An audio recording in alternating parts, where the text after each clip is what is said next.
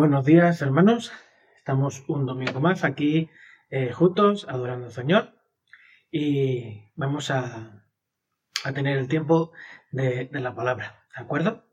Eh, en estos días de tanta, de tanta convulsión, de tanta incertidumbre, en el que se pone de manifiesto muchas de las frágiles seguridades o firmezas sobre las que se cimenta nuestra forma de vida, sobre la forma de vida que tenemos sobre todo aquí en Occidente, escucho cada vez más y leo cada vez más un despliegue de razones apocalípticas, apocalípticas o de castigo que justifican la aparición de este, de este coronavirus. Que la verdad eh, no me ha dejado, no me ha dejado impasible. Eh, he estado dando, reflexionando mucho, pensando en esto y de cómo eh, esto puede eh, impactar la vida de las personas que nos escuchan, incluso de, las personas que no, que no tienen ningún tipo de fe, ningún tipo de acercamiento al, cristianismo, o el, que o el que tienen es el, es el del mero ateísmo o, o cualquier otro acercamiento. ¿no? No ceso de, recordar el texto de Habacuc en el que Dios mismo indica su deseo de hacer algo nuevo, tanto que si alguien explicase, si alguien lo, explicase, sería eh, increíble, o sea, no se podría creer lo que Dios quiere hacer. Y como ya os, he indicado en algún momento, eh, creo que este tiempo realmente el Señor quiere hacer algo, algo nuevo este tiempo, no solo en este tiempo, en esta situación del coronavirus, sino a lo largo de todo este tiempo, de todo lo que Dios nos está queriendo enseñar a través de Habacuc, algo nos quiere decir, algo nos quiere mostrar el Señor. El título de la predicación de hoy se llama El coronavirus y la voluntad de Dios. Y es un tema bastante delicado, un, tema bastante mm, eh, complejo, porque tocamos, eh, estamos hablando de la soberanía de Dios, vamos a hablar de la soberanía de Dios y de cómo eh, la voluntad de Dios se ejerce a través, en medio de, o no tiene nada que ver con el coronavirus, ¿verdad? Es un tema delicado porque está muriendo gente, hay muchas... Eh, hay mucha sensibilidad a este respecto y además es que estamos en medio de la situación, todos luchando, cada uno en su lugar, para evitar que esto realmente eh, se convierta en un drama. Ya lo está siendo, pues podría ser mucho, mucho peor. El texto sobre el que vamos a reflexionar eh, está en Segunda de Crónicas, capítulo 20, versículo 9. Pero para tener un poquito más de contexto, vamos a leer del versículo 1 al, al 12 acuerdo?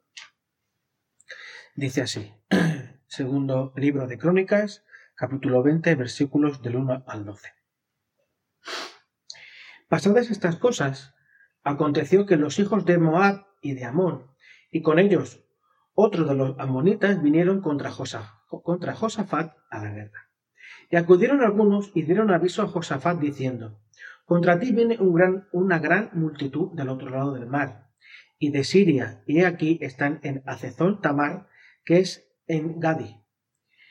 Entonces él tuvo temor, y Josafat, y Josafat humilló su rostro para consultar al Señor, e hizo pregonar ayuno a todo, a todo Judá.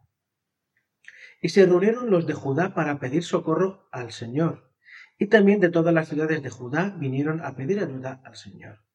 Entonces Josafat se puso en pie en la asamblea de Judá y de Jerusalén, en la casa del Señor, delante del atrio nuevo, y dijo, Señor Dios de nuestros padres, ¿no eres tú Dios en los cielos y tienes dominio sobre todos los reinos de las naciones? ¿No está en tu mano tal fuerte poder que no quien te resista? Dios nuestro, ¿no echaste tú los moradores de esta tierra delante de tu pueblo Israel y le diste a la descendencia de Abraham tu amigo para siempre? Y ellos han habitado en ella y te han edificado en ella un santuario a tu nombre diciendo, si mal viniere sobre nosotros, o espada de castigo, o pestilencia, o hambre, nos presentamos, nos presentaremos delante de esta casa y delante de ti, porque tu nombre está en esta casa. y a causa de nuestras tribulaciones clamaremos a ti, y tú nos oirás y salvarás.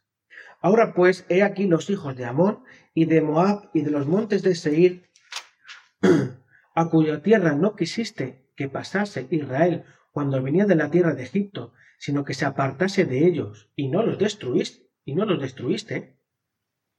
He aquí ellos nos dan el pago viniendo a arrojarnos de la heredad que tú nos diste en posesión.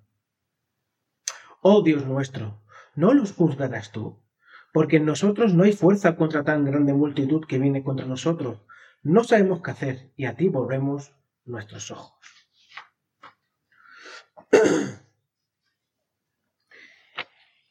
Para entender bien lo que está sucediendo, pues eh, en este momento el pueblo, de, pueblo de Dios está dividido ya en dos reinos.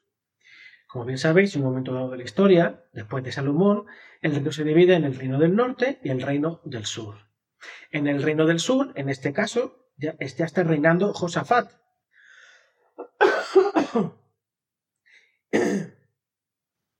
Josafat está reinando en Judá, en el reino del sur. Y es uno de los buenos reyes que tuvieron el pueblo de Israel.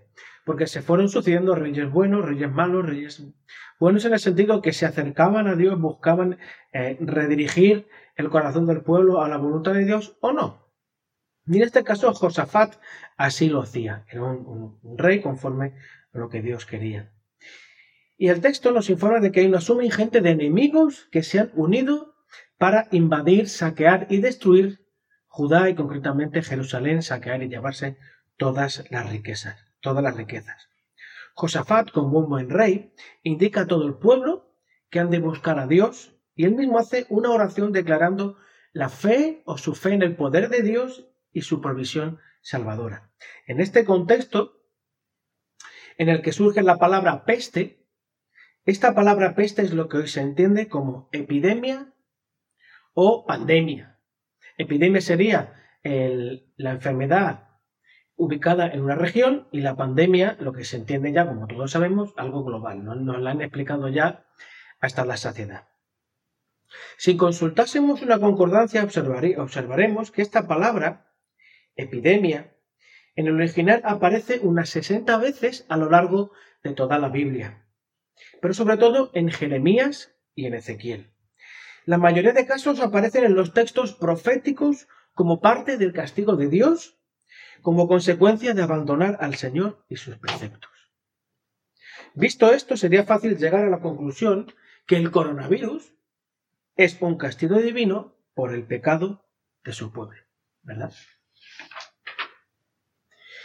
Esta forma de entender las enfermedades y las desgracias estaban presentes en la época en la que nuestro Señor Jesús se llenaban los polvos con, se los, sus pies con el polvo de, Galilea. Si leemos Juan 1, Juan 9, 1 eh, al 3, veremos cómo recoge bien este, este sentir. Vamos a, a leer Juan, Juan capítulo 9, versículos del 1 al 3.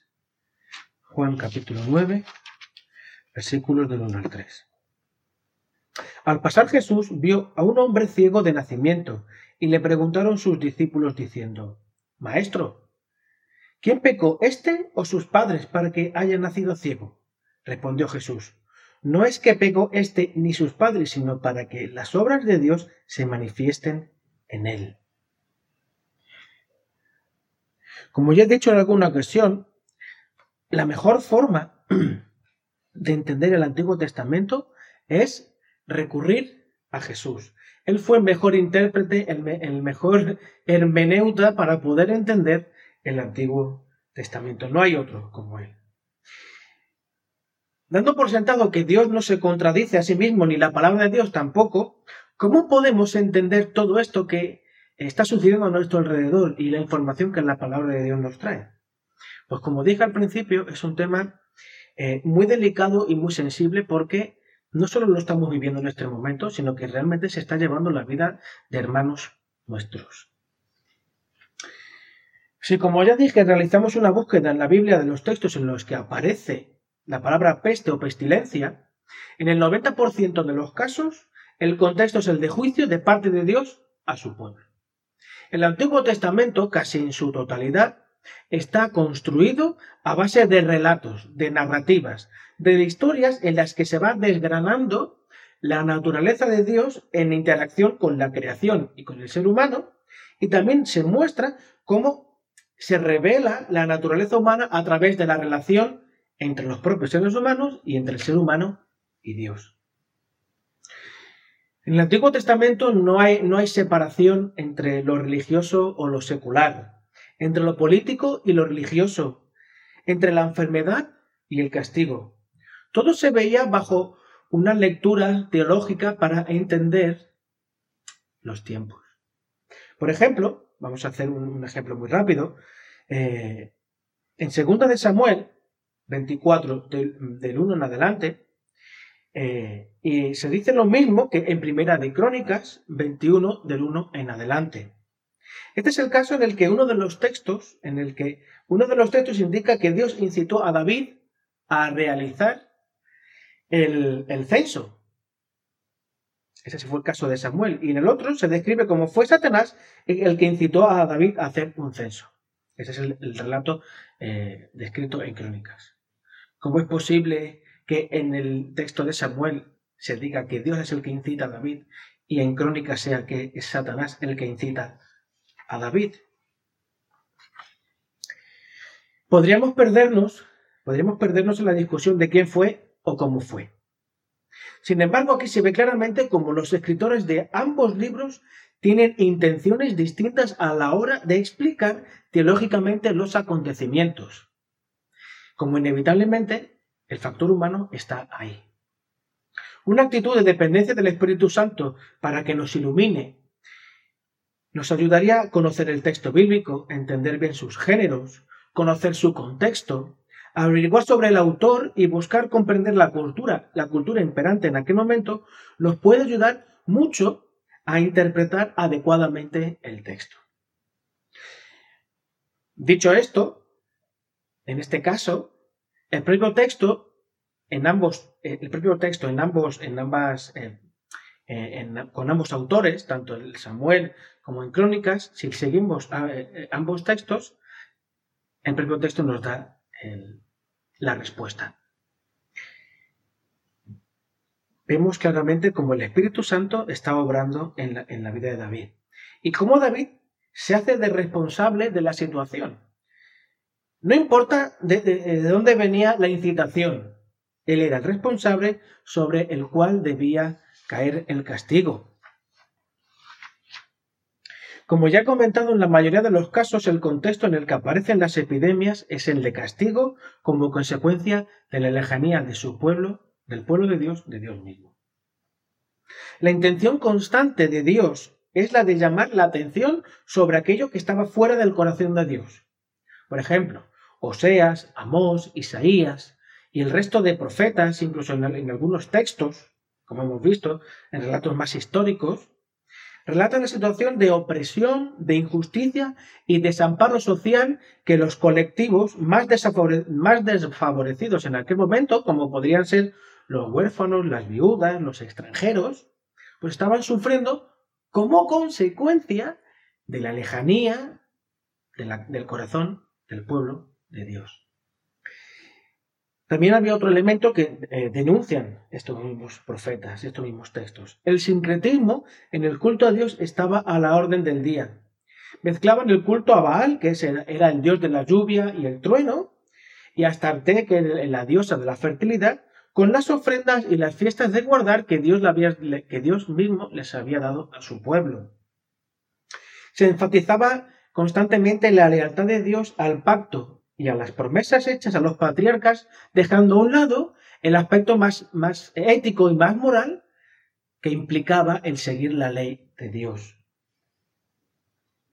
Hechos que el propio Jesús denunciaba frente a los líderes religiosos del momento. Mucho, por mucho que confiaran en el pacto y en la autoproclamación de ser hijos de Abraham, su corazón estaba lejos de Dios y habían pervertido la ley. Podemos encontrar miles, miles muchos textos que hablan de este énfasis de Jesús eh, en denunciar a nuestros líderes del pueblo. Las palabras de Jesús no anunciaban un juicio colectivo, al contrario, apuntaban a una responsabilidad personal de cada uno. Pero esto no es una revelación de Jesús. Esto Jesús no, no se lo inventó. Es una profecía dicha por Jeremías. Vamos a leer Jeremías 31. Jeremías 31 del, del 29 al 33. Jeremías 31, texto que yo creo que es, en el momento que empecé a leerlo, si alguno no lo recuerda, será fácilmente eh, recordado. Jeremías 31, del 29 al 33. Dice así. En aquellos días no dirán más, los padres comieron las uvas agrias y los dientes de los hijos tienen la dentera. O sea que los, los padres cometen el pecado y los hijos sufren las consecuencias. Sino que cada cual morirá por su propia maldad. Los dientes de todo hombre que comiere las uvas agrias tendrán la dentera. He aquí que vienen días, dice el Señor, en los cuales haré nuevo pacto en la casa de Israel y con la casa de Judá el versículo 33 es eh, revelador, pero, este es el pacto que haré con la casa de Israel después de aquellos días, dice el Señor. Daré mi ley en su mente y las escribiré en su corazón, y yo seré a ellos por Dios y ellos, y ellos me serán por pueblo. Bien, Rubén, pero eh, esto a nosotros ¿Qué, es lo que nos dice al día de hoy? Como veis, es, imprescindible acudir constantemente a Jesús para entender bien el mensaje del Antiguo Testamento, para entender bien cómo Dios se revelaba en el Antiguo Testamento. Con todo, podríamos seguir extendiéndonos casi hasta el infinito en este tema. Sin embargo, para concluir, quiero retomar una idea expuesta al, principio. El contexto de juicio en el que, en el que parece, aparece la epidemia como respuesta de Dios ante el alejamiento de su pueblo, lo primero que busca es llamar la atención de su pueblo y hacerle recordar aquello que le hace ser el pueblo de Dios. El texto que nos preside, el texto de Segunda de Crónicas, lo indica muy claramente. El pueblo, el templo sobre el cual su nombre, el nombre de Dios, es invocado.